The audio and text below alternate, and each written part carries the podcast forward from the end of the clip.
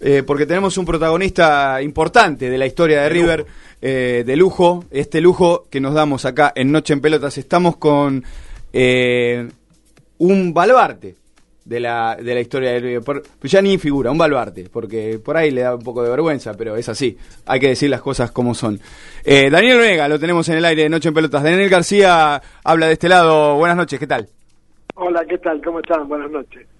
Bueno, eh, inexorablemente tengo que preguntarte, porque se acaba de consumar, eh, más allá de que tengamos en el calendario rápido un, un, un clásico el domingo por, por, por campeonato local, River y Boca, Boca y River en Copa Libertadores. ¿Qué te genera esto? Vos seguramente jugaste unos cuantos.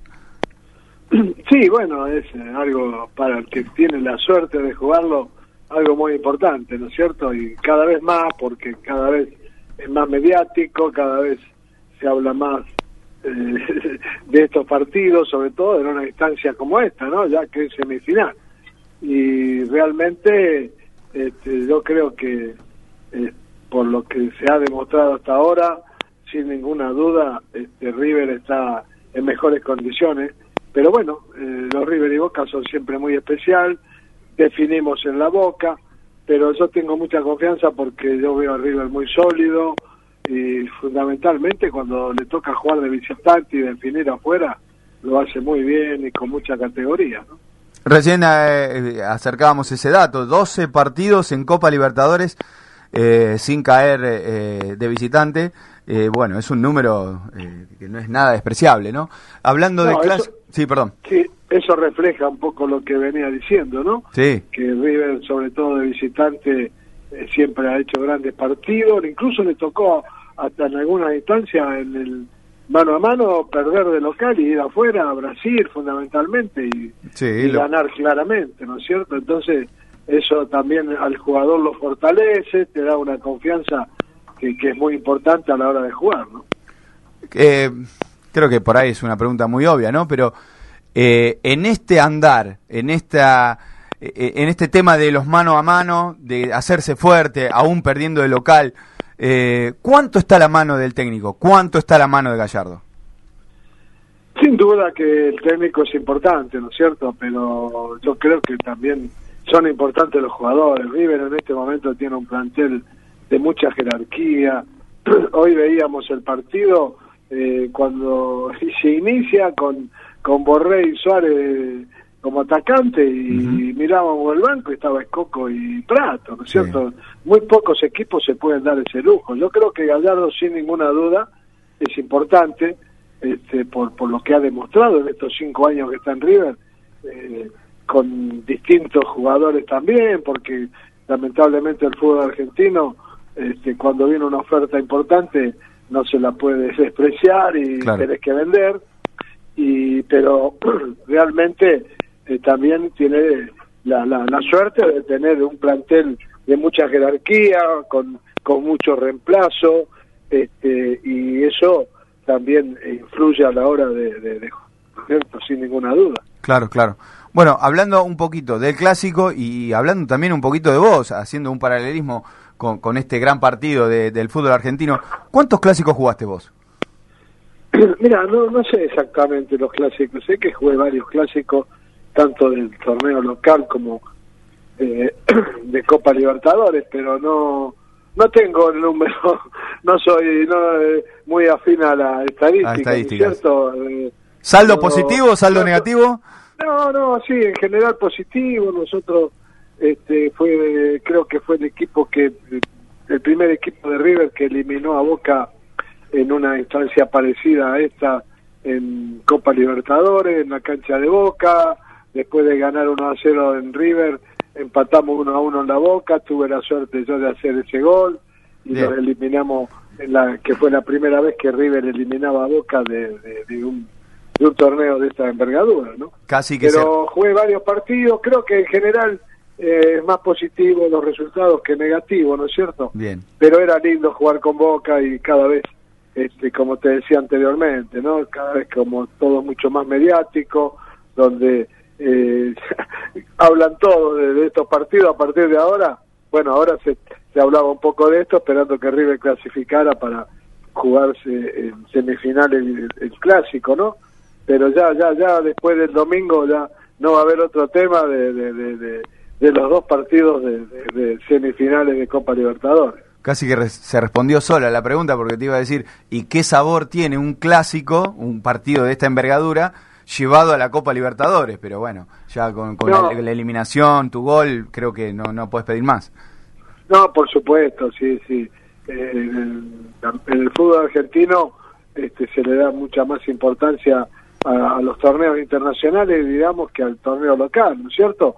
La prueba está de que River, este, en todo este periodo de Gallardo, no tuvo la suerte de ganar un torneo local, pero ganó muchos torneos internacionales, que era un poco eh, el déficit que tenía el club, ¿no? de ganar muchos torneos locales, pero a nivel internacional se había quedado no se le daban las cosas y creo que en estos últimos años se, han, se, invirtieron los los papeles, ¿no? River gana mucho, sobre todo en los mano a mano, en los mano a mano con este equipo, con Gallardo de técnico, es prácticamente infalible, ¿no? Son las 9 y 40 minutos de la noche. Estamos hablando con Daniel Onega, un, un baluarte de la historia de River. Daniel, ¿cómo estás? Cristian te saluda. Eh, Hola, Cristian. Muy bien. Eh, quería consultarte por el tema de quién llega mejor, siendo objetivo, ¿no? Parándote en la vereda del medio, en, la, realidad en la calle.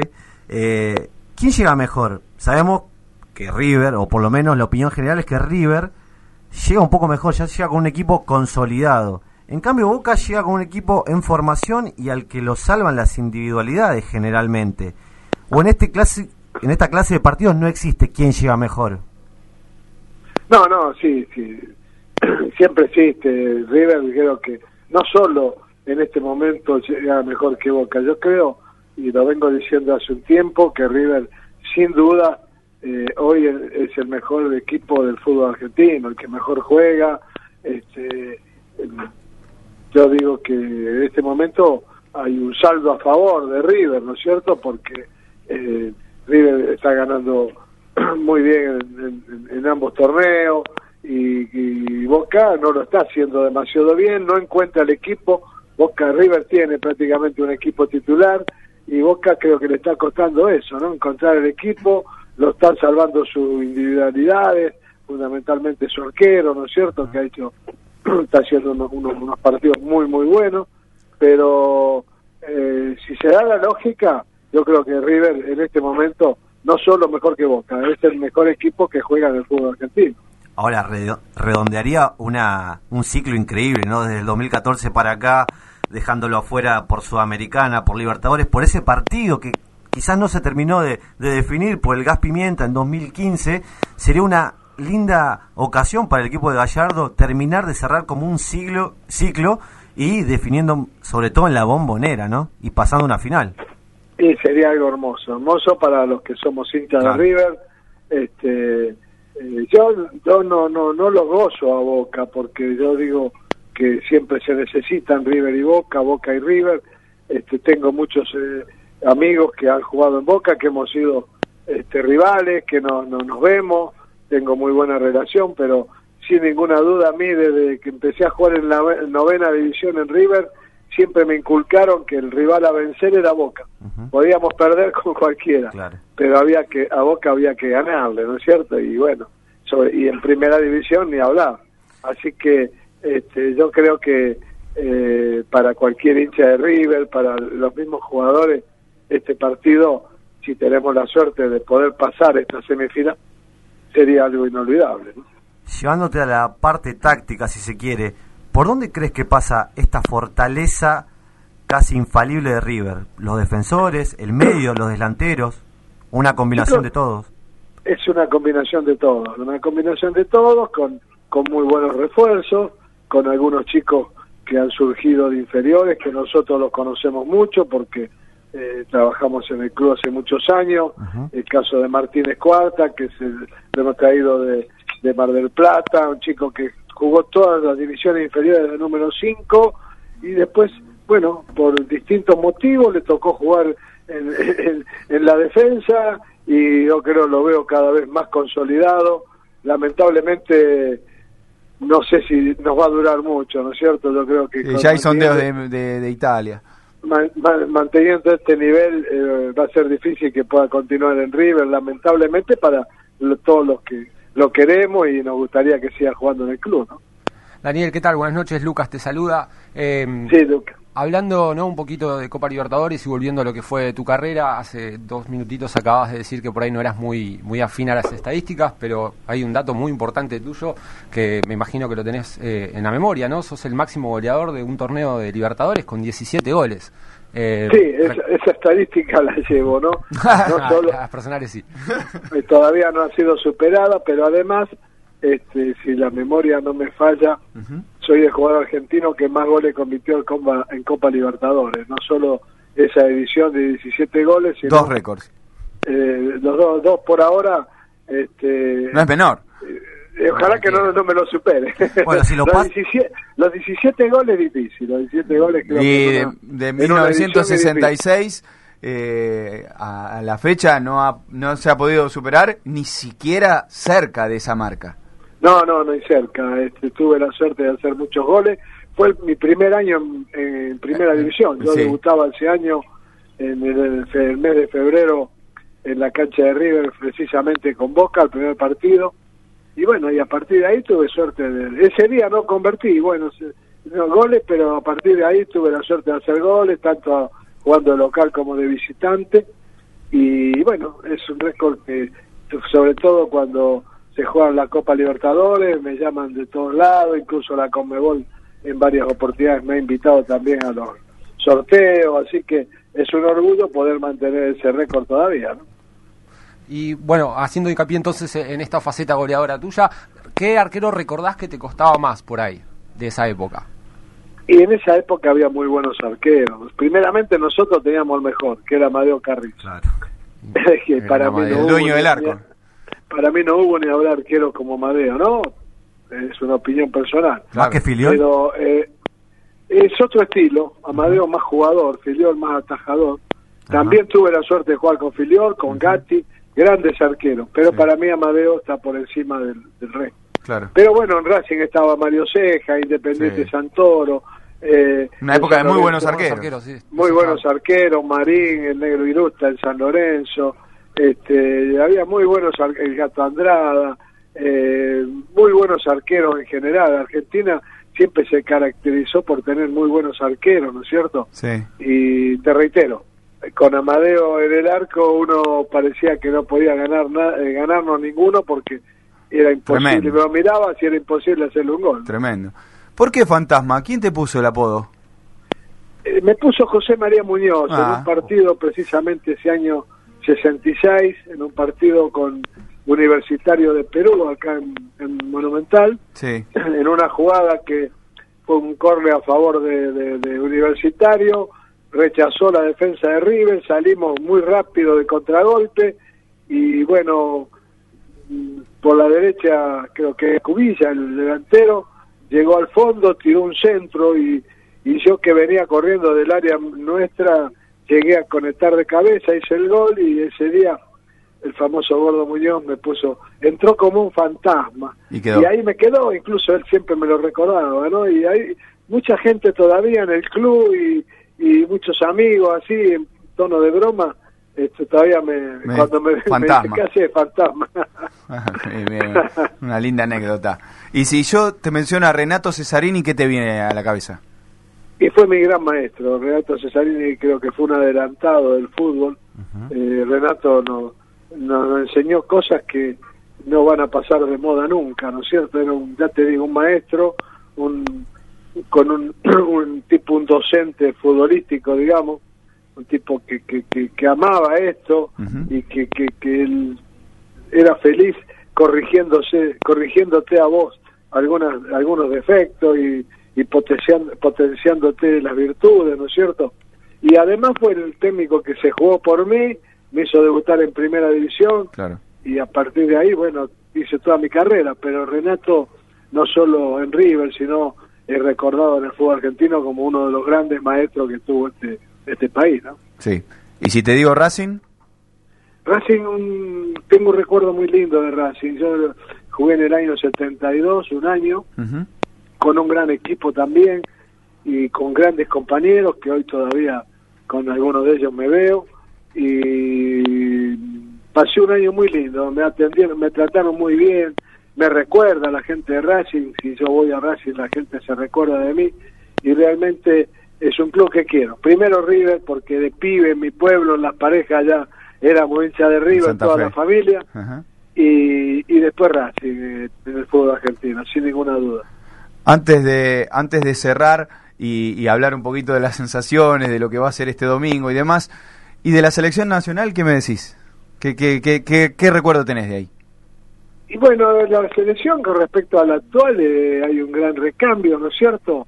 Eh, hay que esperar un poquito, eh, vamos a ver qué, qué, lo sucede, qué es lo que sucede en esto amistoso que tenemos el mes próximo. ¿Te gusta Scaloni? a mí realmente me hubiese gustado que eh, la dirija alguien con ah, un poquito más de experiencia, con un poquito más de espalda.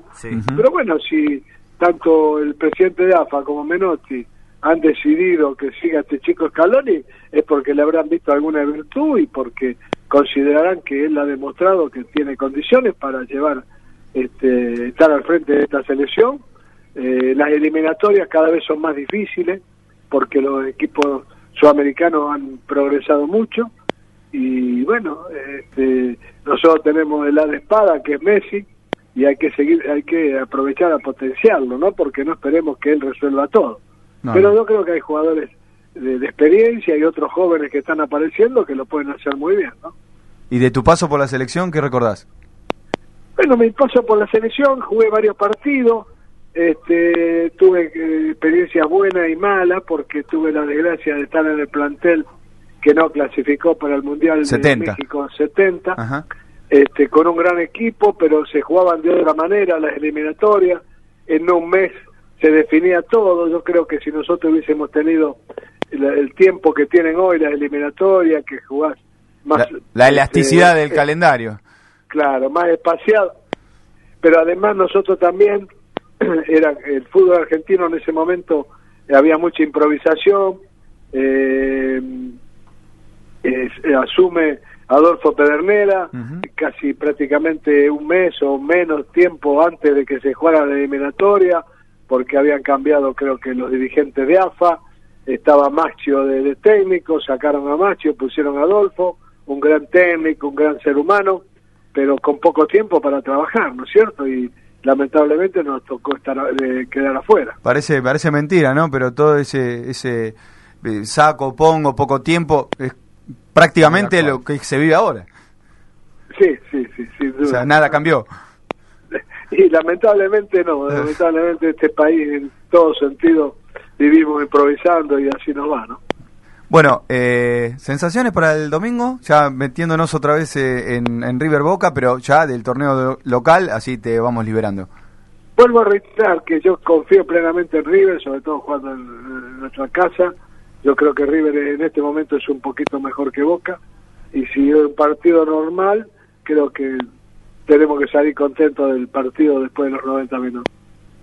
Muy bien, y bueno, supongo que vas por la misma línea, ¿no? Si te pregunto qué esperás de la, de la semifinal de Copa. También, yo creo que sí, falta mucho, falta prácticamente un mes eh, para el primer partido y casi dos para el segundo. Yo creo que pasa muchas cosas en el fútbol como hablábamos antes, por ahí eh, nos levantamos algún día el lunes y Martínez Cuarta está vendido al Mila. Claro. Entonces, dos meses en el fútbol argentino es mucho tiempo.